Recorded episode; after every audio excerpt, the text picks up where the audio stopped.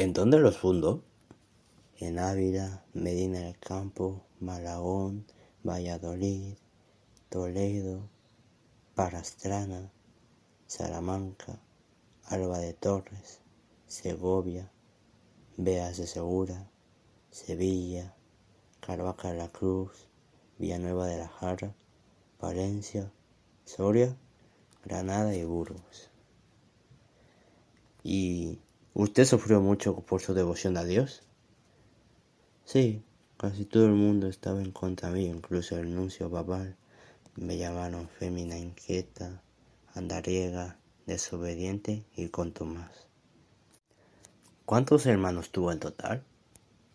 Tuve once en total, ocho menores y tres que se suman a los del anterior matrimonio de mi padre. ¿Tuvo usted algún, algún romance alguna vez? La verdad es que no, nunca me interesó. ¿Y algún enamorado?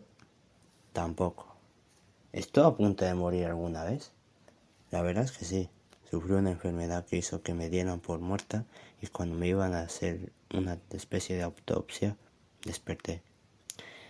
Y por última pregunta, ¿le, gustan las entrevistas? Esta me ha parecido muy entretenida y compleja, la verdad, y doy gracias por ella. Bueno, ha sido un gusto estar en esta entrevista. Adiós.